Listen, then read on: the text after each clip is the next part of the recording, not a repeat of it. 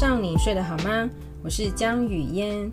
欢迎来到糖果家好好睡之睡眠教室。今天要聊的，是非常常见的一个问题哦。随便啊，到妈妈讨论区看一下，就常常可以看到有人在问说：“我家宝宝半夜哭醒啊，是为什么呢？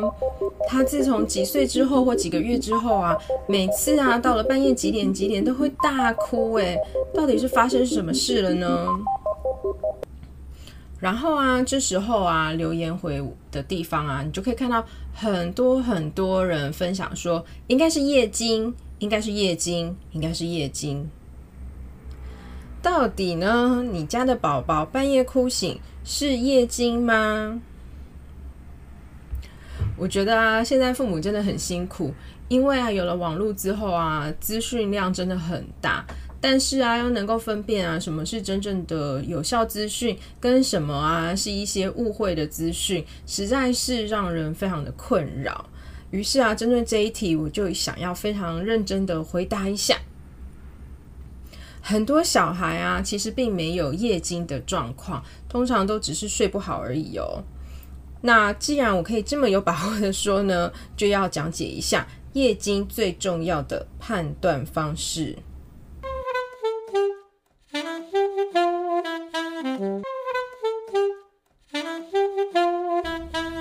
夜惊的状况呢，在医疗上其实是跟梦游属于同一个种类的哦。也就是说呢，正在经历夜惊的孩子，他并没有醒来哦，他还是处于睡觉的状态。你也可以用另外一种方式来理解夜惊。夜惊啊，就比较像是一个激动的梦游状态。所以啊，如果他是一个比较激动的梦游状态，那在经历这些夜惊情况的孩子，就不会回应父母哦。也不会看得到爸妈在干嘛哦，因为他还在睡梦当中，他并没有跟清醒的世界有所互动的能力。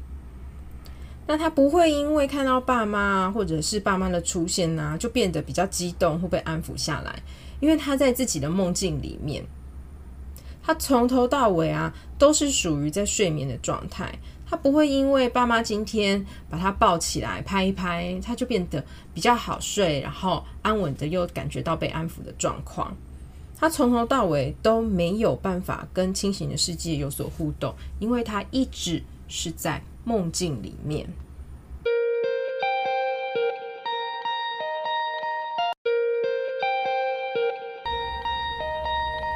而夜惊呢，通常比较常见是发生在三四岁以上的孩童，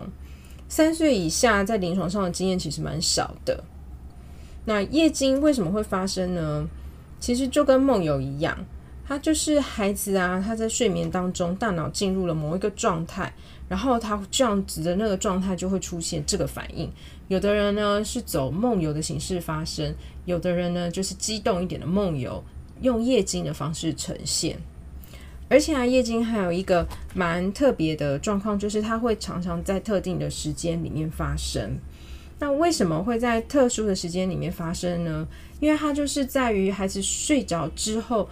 经过了那些时段，大脑进入了一个状态，于是就产生了夜惊。所以它发生的时间呢，通常不会很跳。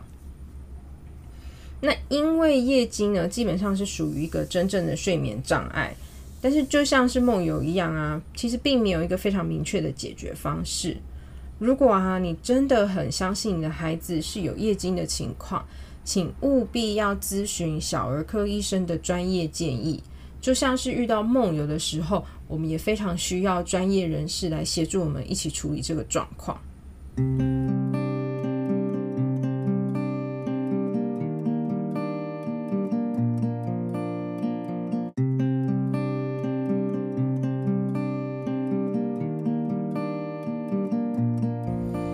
当然呢，如果你觉得说，嗯，现在啊，因为各种原因不太方便去找医生处理，那你可以再记录一下孩子夜惊的时间。那你如果发现啊，孩子真的就像语言所说，有固定的时间夜惊，你就在预期时间的发生之前，先把孩子叫醒。叫醒孩子的这一件事就是为了要打断他的大脑的某个睡眠的程度或者是模式。因为呢，我们就希望孩子的大脑与睡眠运作的时候，不要走到梦游、激动夜惊的这个模式。那我们提早把他叫醒，等于就是切断了这个接下来就会走到夜惊形式的状况，就可以避免呢大脑进入某种类似夜惊的状态，通常也就能够跳过跟避开夜惊的出现。那如果是你没有提前叫醒他，已经正处在夜惊的时候，你该怎么办呢？你一定要记得哦，这就是一个梦游的状态，所以要记得孩子是处于睡眠的状况，就像是真的在梦游的人，建议的处理方式都不会是轻易的叫醒他们。所以遇到孩子夜惊的状况呢，家人也一定要记得，你要陪伴他，确定孩子是安全的，然后一起度过夜惊的时间。这才是最好的方式。那至于为什么会有夜惊呢？其实就跟梦游一样，科学家还没有办法完全解释。那绝对不是因为家庭出了什么问题，或是孩子有什么太大的压力等等，或是饮食或生病或过敏造成的。这就真的只是一个梦游跟说梦话的状况。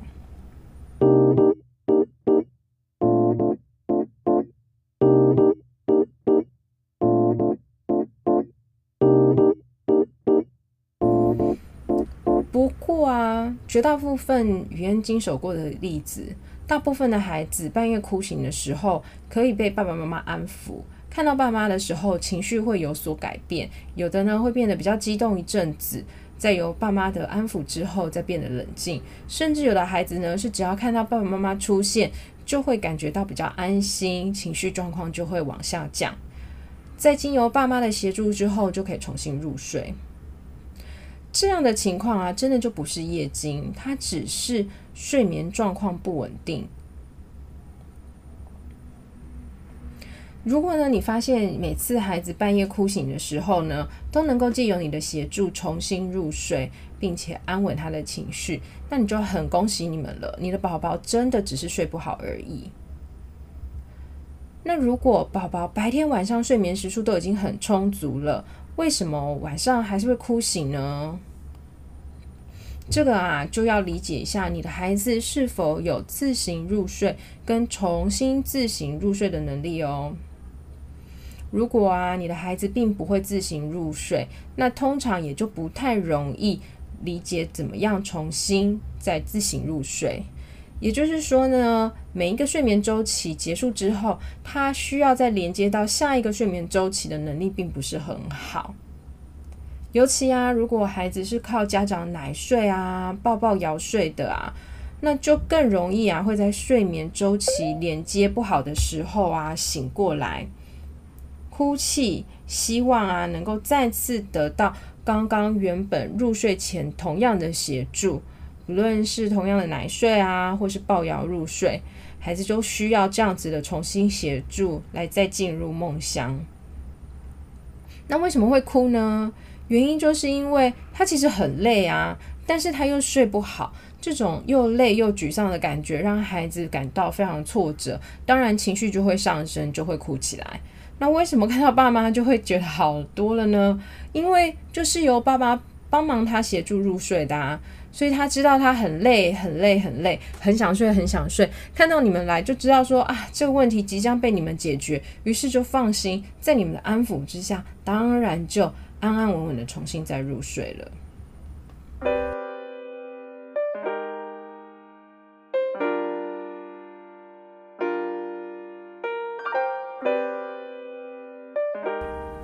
另外一个常见的状况呢，就是如果白天的睡的时间比较短。然后夜间的就寝时间呢，又拖得太晚，通常呢也会发生夜里哭醒的状况。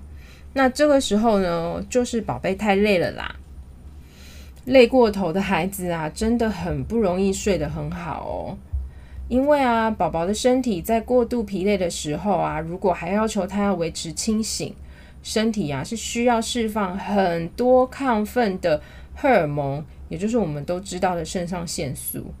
那这些亢奋的肾上腺素呢，太多的时候，就会去干扰宝宝的睡眠，让宝宝在很累的时候啊，又有肾上腺素在干扰他，说你应该很兴奋，你可以很兴奋，你还可以很兴奋，就让他无法安安稳稳的在睡眠当中得到足够的休息。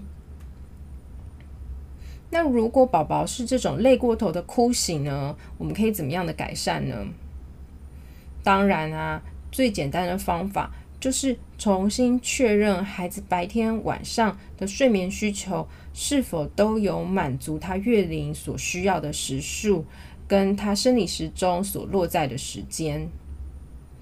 一步一步啊，帮忙孩子建立稳定的规律作息，渐渐的呢，就会越睡越好了。当然，在这边啊，也要非常强调，面对睡眠调整啊，或是作息稳定啊。大部分的家长都期待可能两三天就可以得到一个很不一定呃不一样的改善，但是啊，以实际上的经验来说，通常都是需要经过一至两周，甚至有到三周的时间，才有办法帮孩子的作息做一个比较有改善的调整，然后渐渐走到稳定的阶段。所以，如果呢，你尝试了一天两天，觉得这根本没有效啊，语音一定要请你再给孩子多一点时间，也给自己再多一点的时间，用耐心陪伴孩子去做这样子的调整，才会全家一起慢慢走到越睡越好的地步。